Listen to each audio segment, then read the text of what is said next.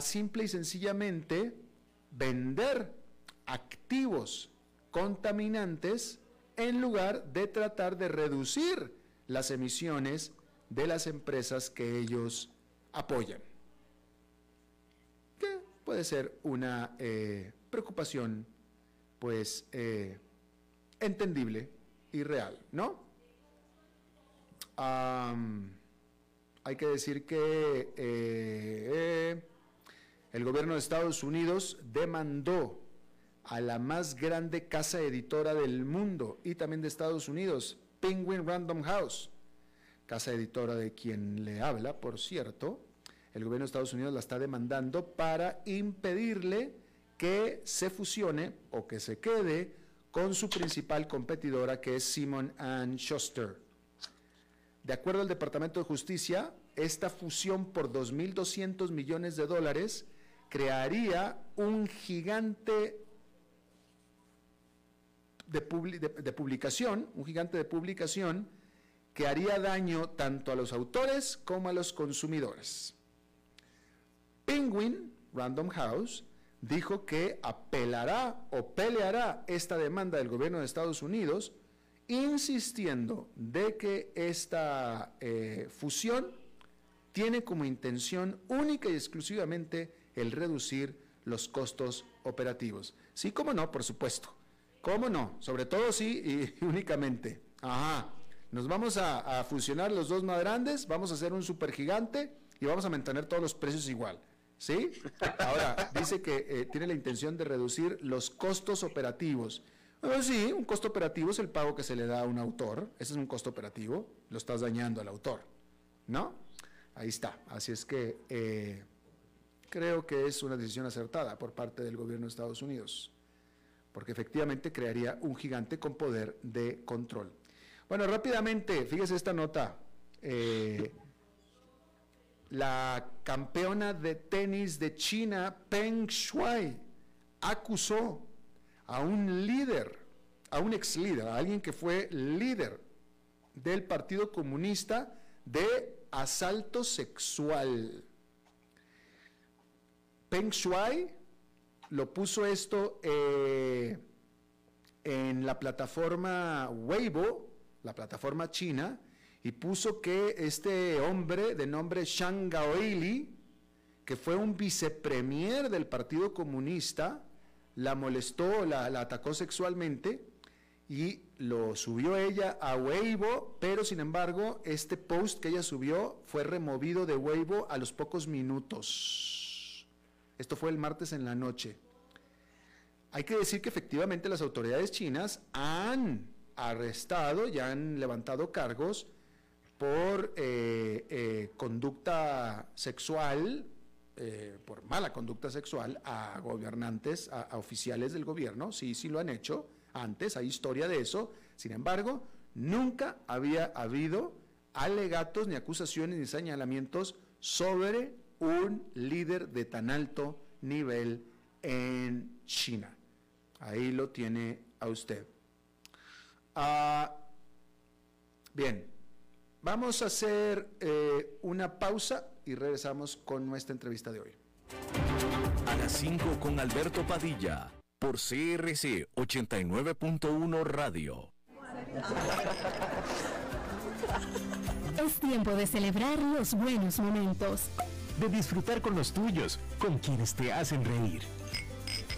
Es tiempo de celebrar lo que te mereces con aquellos que compartís la experiencia de vivir. Porque siempre tendremos a alguien con quien celebrar. La Iride, bodegas y viñedos de la región de Mendoza. Búscanos como lairidecr.com. Bienvenidos a un episodio más de Wall Street en un minuto, un servicio informativo sobre los mercados internacionales desde Transcomer, puesto de bolsa de comercio. Hola, soy Arturo Londoño, corredor de bolsa de comercio. Si usted de los que les gusta hacer compras por Amazon para los regalos de Navidad, es muy importante que comience desde ya con dicha tarea. Las complicaciones a nivel mundial con la cadena de suministros auguran un diciembre con entregas atrasadas y con escasez de inventario en los productos más populares. ¿Y qué ha estado haciendo Amazon para minimizar estas complicaciones? La empresa ha contratado un ejército de personas a nivel mundial para esta temporada de alto tráfico. Solo en los Estados Unidos, uno de cada 150 trabajadores es empleado de ellos. Con esto, el gigante del comercio electrónico es ahora el empleador más grande de ese país y espera que lo que tradicionalmente es su mejor época en ventas se mantenga como tal. Este episodio de Wall Street en un minuto fue presentado por Transcomer, puesto de bolsa de comercio. ¿Sabía usted que Transcomer es el puesto de bolsa de comercio más grande de Costa Rica, con 19 años en el mercado y miles de clientes? Cuentan con asesores y corredores expertos que saben de lo que hablan y ofrecen productos de inversión seguros y modernos, hechos a la medida. Pero sobre todo, al invertir en Transcomer, usted invierte en la única bolsa vigilada por el Banco Central. Y en un mundo sobrecargado de información, usted debe de estar con los mejores. Transcomer, puesto de bolsa de comercio. Construyamos juntos su futuro. Somos expertos en eso.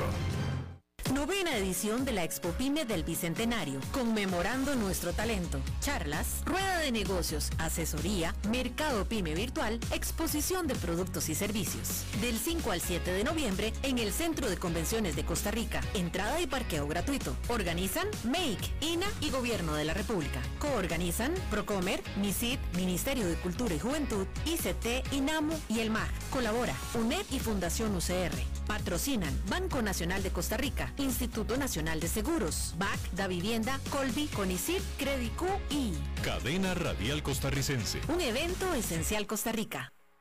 Desde los verdes bosques de nuestra montaña nos llega agua Cerros de la Riva, agua fresca de manantial que te permitirá vivir en equilibrio, proteger tu salud y la de tu familia, libre de sustancias químicas, envasada sin alterar su naturaleza a 2000 metros de altura.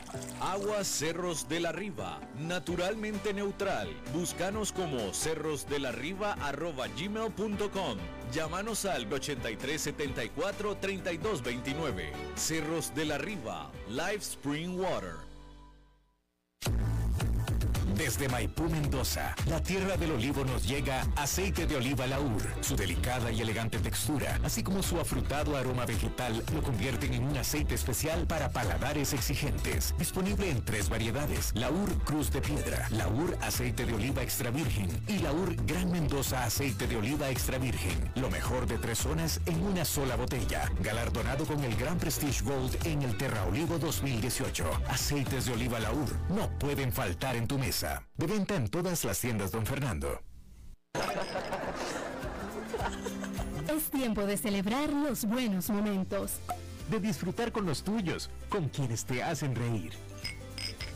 Es tiempo de celebrar lo que te mereces con aquellos que compartís la experiencia de vivir. Porque siempre tendremos a alguien con quien celebrar.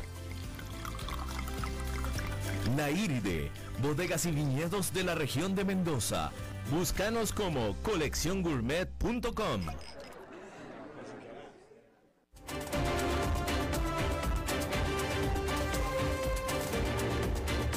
Seguimos escuchando a las 5 con Alberto Padilla.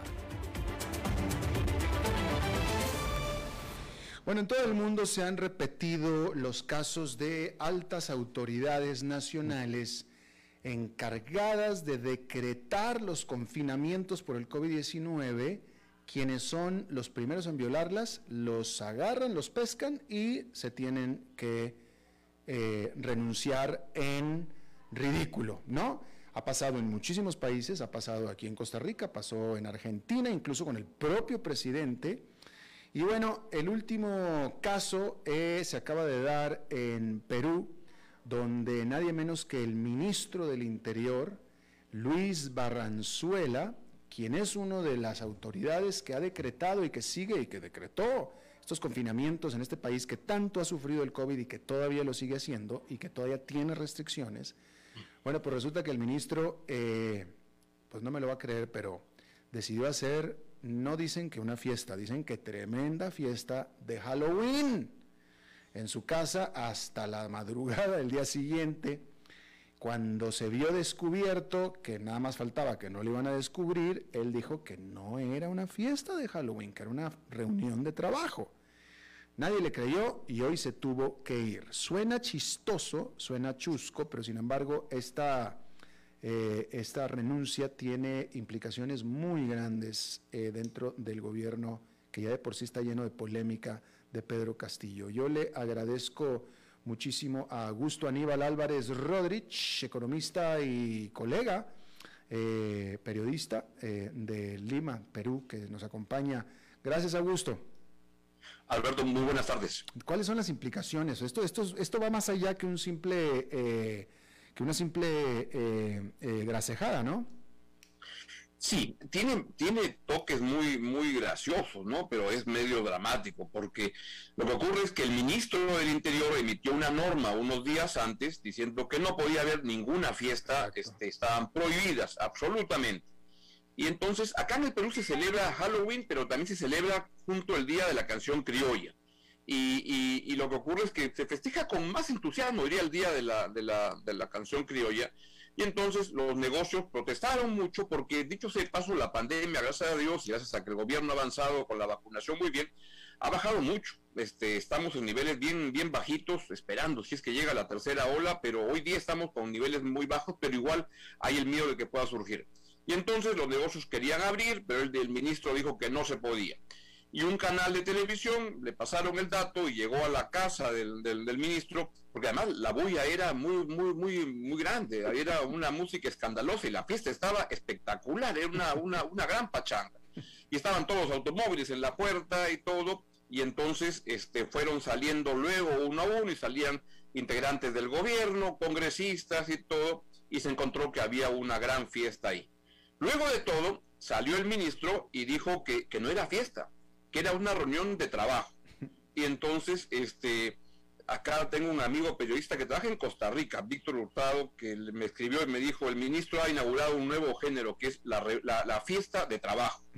Y entonces fue muy penoso porque luego puso a una vecina a decir que la, música no salía de la casa del ministro, sino de la vecina, y, y cosas como esas. Se armó un tremendo problema y la Premier, la presidenta del Consejo de Ministros, le pidió públicamente la, renuncia al, al, ministro del, del, Interior. El problema es que este ministro del Interior, por cosas que te voy a contar, este, tiene una vinculación con el gobierno y con el presidente Castillo ah, muy, muy grande y por cosas no muy santas. Y entonces el presidente Castillo no quería este, aceptarle a su premier que tenía que ser el ministro del Interior y al final, pues abrumado por los hechos, tuvo que aceptarle anoche, muy tarde, la, la renuncia al ministro. Si me hace un minuto más, te agrego datos que son relevantes. Por favor. El ministro del Interior este, es como se dice acá, y no sé si en Costa Rica se cae la palabra, pero es una joyita. Este, es abogado, era abogado de personas en el gobierno acusadas de corrupción.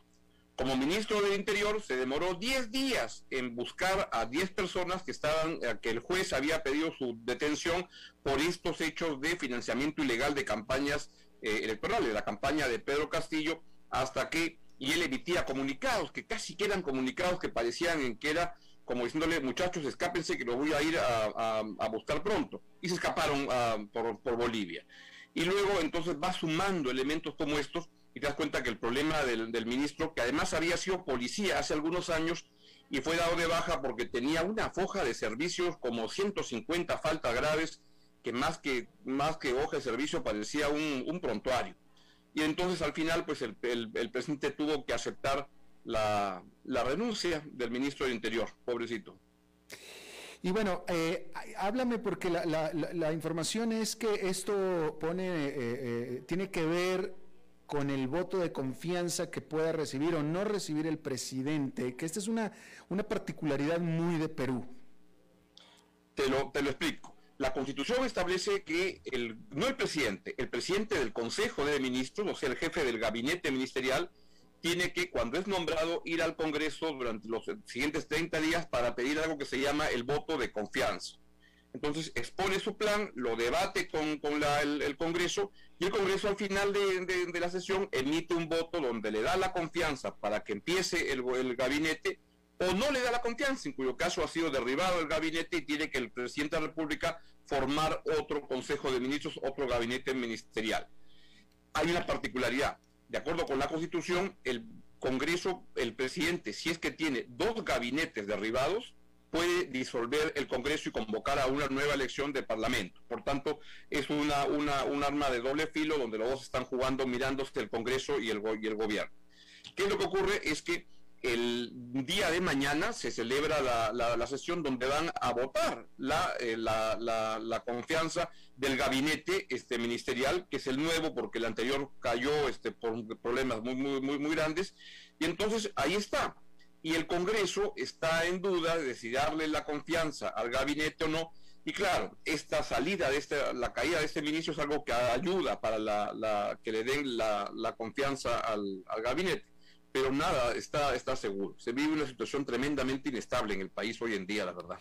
Sí, desafortunadamente, eh, eh, políticamente hablando, en cuanto a estos conflictos, eh, estamos en el mismo lugar en Perú hoy que hace un año, que hace dos y que incluso hace tres. lo mismo, pero peor, porque lo que ocurre ahora es que ya llevamos pues varios años de, turbulencia política muy grande. Mira que mañana se cumplen los primeros 100 días del gobierno de, Pedro Castillo. Es un momento en el cual, pues como ocurre en todos lados, se hacen las evaluaciones, etcétera. Mira, siendo objetivos, no hay nada positivo que se pueda rescatar en el gobierno, salvo haber confirmado al presidente del Banco Central, que es presidente del Banco Central desde hace 16 años lo único positivo. Salvo eso, lo que ves cada día que pasa es problemas por aquí, por allá. Hoy día nada más, el ministro de Transportes se tiró abajo toda la reforma del transporte porque le ofreció a los transportistas amnistía de todas las papeletas que estaban acumuladas y que les extiende sus, este, sus, concesiones sin perjuicio de que hayan cumplido o no con las normas por 10 años más. Y lo mismo en el sector de educación, el ministro de Educación lo que ofrece es a los maestros que hayan ido a la evaluación de maestros y que los hayan jalado, o sea, que no hayan aprobado el examen, igual lo va a ratificar por mucho tiempo más. Y así vas viendo que cualquier reforma para darle algún sentido de mejora de calidad, de evaluación, etcétera, este, se está destruyendo. Y en estos primeros 100 días es lo que, lo que ocurre. La perspectiva está caminando mal. Otro ejemplo, la semana pasada hace dos semanas se presentó el gabinete ministerial para pedir este voto de, confianza que la sesión se va a retomar mañana, porque la sesión ocurrió hace dos semanas y en plena sesión se murió un integrante del, Congreso. Entonces suspendieron la sesión y la postergaron por dos semanas más. Estaba la, la Premier hablando ante el Congreso sobre la importancia de las condiciones para la inversión privada y en ese momento el presidente de la República estaba en una provincia, en una región, y anunció que le gustaría una ley para expropiar la empresa del gas. Con lo cual uno diría, mm, algo hace, hay un ruido de que si quieren crear condiciones para la inversión privada y anuncia una expropiación de una empresa grande, como que algo no camina bien. Y ya muchos se preguntan si es el presidente que quiere sabotear su propio gobierno en situaciones que llegan a ser con frecuencia incomprensibles, la verdad. En ese sentido, eh, bueno, el, conflicto político, como estábamos viendo, eh, antecede por mucho a Pedro Castillo, ¿no? No, sin duda, eh, sin duda definitivamente en Perú.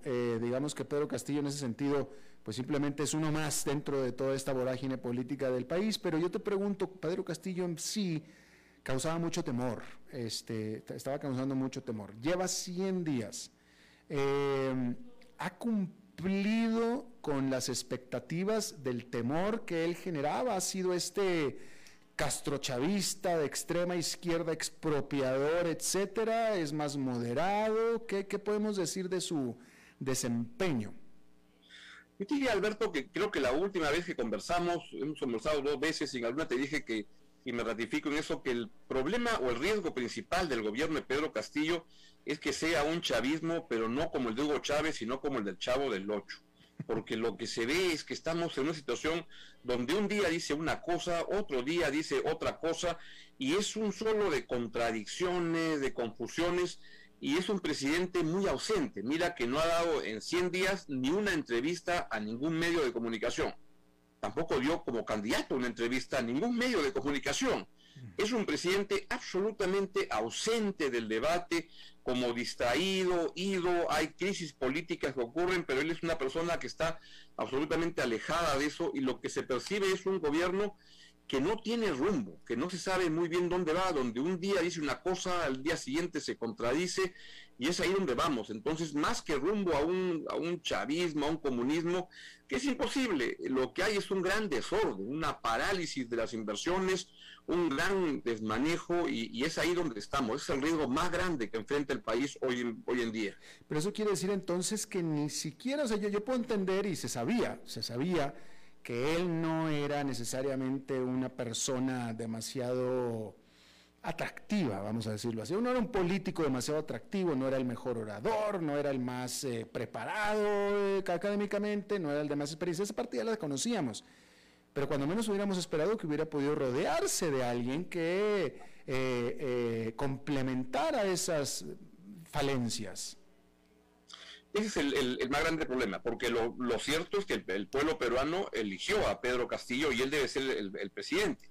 Y ahí hay este, habilidades y condiciones que pueden ser relevantes en él, como la ilusión y capacidad de conexión con los sectores más pobres del país pero eso, como tú dices, implicaba rodearse de, personas para que puedas armar un buen gobierno y no defraudes a la gente más pobre. Lo que hoy en día está, empezando a darse es ese proceso de frustración y la aprobación al presidente de la República comienza a caer en los sectores donde él tenía un respaldo inicial en el ámbito rural, en el nivel económico, socioeconómico más pobre, es ahí donde comienza a perder espacio. Entonces el gran riesgo es que sea un presidente muy aislado y hoy en día parece un presidente acechado desde la extrema derecha, que también es un sector político, la verdad que calamitoso, y desde la extrema izquierda, donde eran sus aliados al comienzo, pero que ahora como sienten que Pedro Castillo no es consecuente con lo que le dicen y lo que le dicen es vamos a estatizar la economía desde el primer día y porque no avanza en nada tienes a un presidente acechado desde los dos extremos y, es un gobierno y un país que se va sintiendo penosamente cada día con más dificultades para, avanzar. No es que vayamos a un comunismo, no vamos a ningún lado, es un país paralizado totalmente y el presidente se vuelve un gran tomador de indecisiones interesante, no es que vayamos al comunismo, no vamos a ningún lado.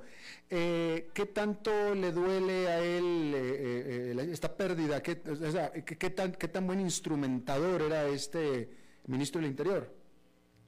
Nada, era, un ministro este, sin, ningún vuelo y era más bien del estudio jurídico que está este, asesorando a los, integrantes del gobierno acusados de financiamiento ilegal de la campaña de Pedro Castillo. Ya. Eh, ¿Qué hay de cuando Pedro Castillo eh, quedó de candidato, de, candidato electo, ya cuando se sabía que iba a tomar el poder, eh, recibí yo mis amigos, mis amigos por primera vez, por primera vez, mis amigos peruanos me empezaban a hablar de que estaban pensando en al menos sacar sus activos de Perú. Es decir, estaba generando mucho miedo en ese sentido por lo que podría venir en términos económicos para Perú. Em, ¿Cómo va eso? Este, ¿Se ha dado de salida de dólares? ¿Han estado los peruanos sacando, eh, cumpliendo con sus temores, sacando dinero? Eh, ¿cómo, va eso? Sí, se han ido como unos 14 mil millones de dólares, que para el tamaño de la economía peruana es relevante. Y lamentablemente eso a los niveles de la gente que tiene más dinero pero otra vez comienzas a sentir una, esa sensación que tenemos en el Perú, los que ya tenemos cierta edad, de cuando han ocurrido malos gobiernos o el terrorismo acechado o las crisis económicas este, venían fuerte, de las familias de clase media que dicen, vamos a ver si nos vamos, ¿no? Entonces comienzan a, pensar si, el Perú era un buen país y además eso se revirtió mucho y el Perú fue un país que comenzó a atraer a muchos peruanos que venían de vuelta al Perú, pues encontraban un buen espacio para vivir y para, para poder salir adelante. Eso se ha comenzado a, se ha comenzado a, retroceder y hasta gente de venezolanos, que en el Perú hay como un millón de venezolanos que han venido por la crisis en Venezuela, comienzan a pensar si están en el lugar correcto. Todo esto en apenas 100 días de un periodo, el periodo son cuatro años, ¿no es cierto? Pues hoy, mañana se cumplen 100, días, el periodo es de 5 años, con lo cual nos faltan, porque eso es mi, para mi columna que he escrito mañana, nos quedan 1.725 días. y mi pregunta, yo creo que es complicada, es, así como vamos, no es posible que estos 100 primeros días se repitan en los 1.725 que faltan. No, no, es, no es viable, no es sostenible. Precisamente, a eso iba. Eh, ¿Y cuál es tú? Ya, ya como peruano, como peruano, eh, eh, este, ya estás este, hecho este tipo de cosas. ¿Cuál es tu mejor pronóstico? ¿Cómo va a terminar esto? ¿Cómo se va a pues, resolver? Pues, mira que bien que lo comentes. Yo hablaba con mi hijo el otro día y me decía, papá, ¿cómo voy a tener hijos este, en un país como se está? Este? Y le dije, mira, no te pases, yo te tuve a ti cuando tiraban bombas a, tres cuadras de la, de, la, la casa porque había sendero luminoso y había una crisis económica de Alan García y todo. Pero la perspectiva es mala y es un país que, que, que tiene gran posibilidad con enormes riquezas naturales, con mucho talento para salir adelante, pero solo se requiere que, los gobiernos dejen trabajar, dejen avanzar, como ha sido más o menos los últimos, las últimas tres décadas. Eso, y son tres décadas donde el Perú creció mucho, pero lo que han habido es desigualdades que se requieren cubrir, espacios de, de pobreza y de marginación, pero la única manera de poder sacar eso adelante es construyendo sobre lo avanzado. Acá lo que hay es un gobierno que busca destruir lo que sea se ha construido y es ahí donde estamos, pero, pero yo soy siempre, la verdad, que optimista, que, que, las cosas van a mejorar y que de repente un día el presidente Pedro Castillo se va a dar cuenta que requiere un mejor equipo y las cosas van a comenzar a, cambiar, así que hay que bregar cada uno desde su espacio en eso, así que yo procuro como periodista pues, pues criticar y tratar de, de contribuir a que las cosas salgan mejor aunque a veces parece que vamos peor. Oye, pero, pero con todo lo que me acabas de decir de la personalidad de lo que se conoce de Pedro Castillo, y no quiero ser crítico, no estoy siendo ácido, pero simplemente estoy reflexionando. Eh, o sea, esperar, con lo que acabamos de ver de Pedro Castillo y con lo que ha demostrado, esperar que él tenga una visión y tome una decisión y tenga una capacidad de ejecución como para cambiar la situación actual de decir, ok, este es el tipo de gente que yo necesito, esto es lo que voy a hacer y por aquí se vienen todos y aquí arreglamos esto. Me parece que estamos pidiéndole peras al olmo. Es lo que sentimos cada día que pasa y que es más, más, más complicado buscar un cambio, pero a veces la realidad de los hechos empuja a los presidentes cuando comienzan a tener el agua al, cuello este, a comenzar a hacer alguna cosa buena. De hecho, hay un ministro de, Economía que es bastante razonable, hay un presidente del Banco Central que ha estado 16 años en el cargo y que da mucha confianza, hay espacios que te hacen pensar que se puede apostar a que las cosas puedan caminar bien. Pero sin duda, esto van, van a ser cinco años de, que no van a ser lineales, va a haber muchas altas y bajas y lo mejor que puede ocurrir es salir a empatar este partido y ver qué pasa después. Augusto Aníbal Álvarez Rodríguez, colega periodista y economista también desde Perú, te agradezco muchísimo que hayas charlado de nuevo con nosotros. Saludos Alberto, que esté muy bien. Igualmente. Bueno, eso es todo lo que tenemos por esta emisión de A las 5 con su servidor Alberto Padilla. Muchísimas gracias por habernos acompañado. Espero que termine su día en buena nota, en buen tono y nosotros nos reencontramos en 23, en 23 horas. Que la pase muy bien.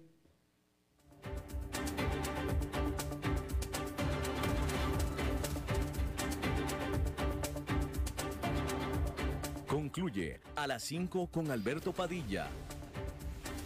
Un programa diseñado con el objetivo de llevarte diariamente un tema de actualidad, acompañado siempre de reconocidos editorialistas, de lunes a viernes a las 5 de la tarde por CRC 89.1 Radio.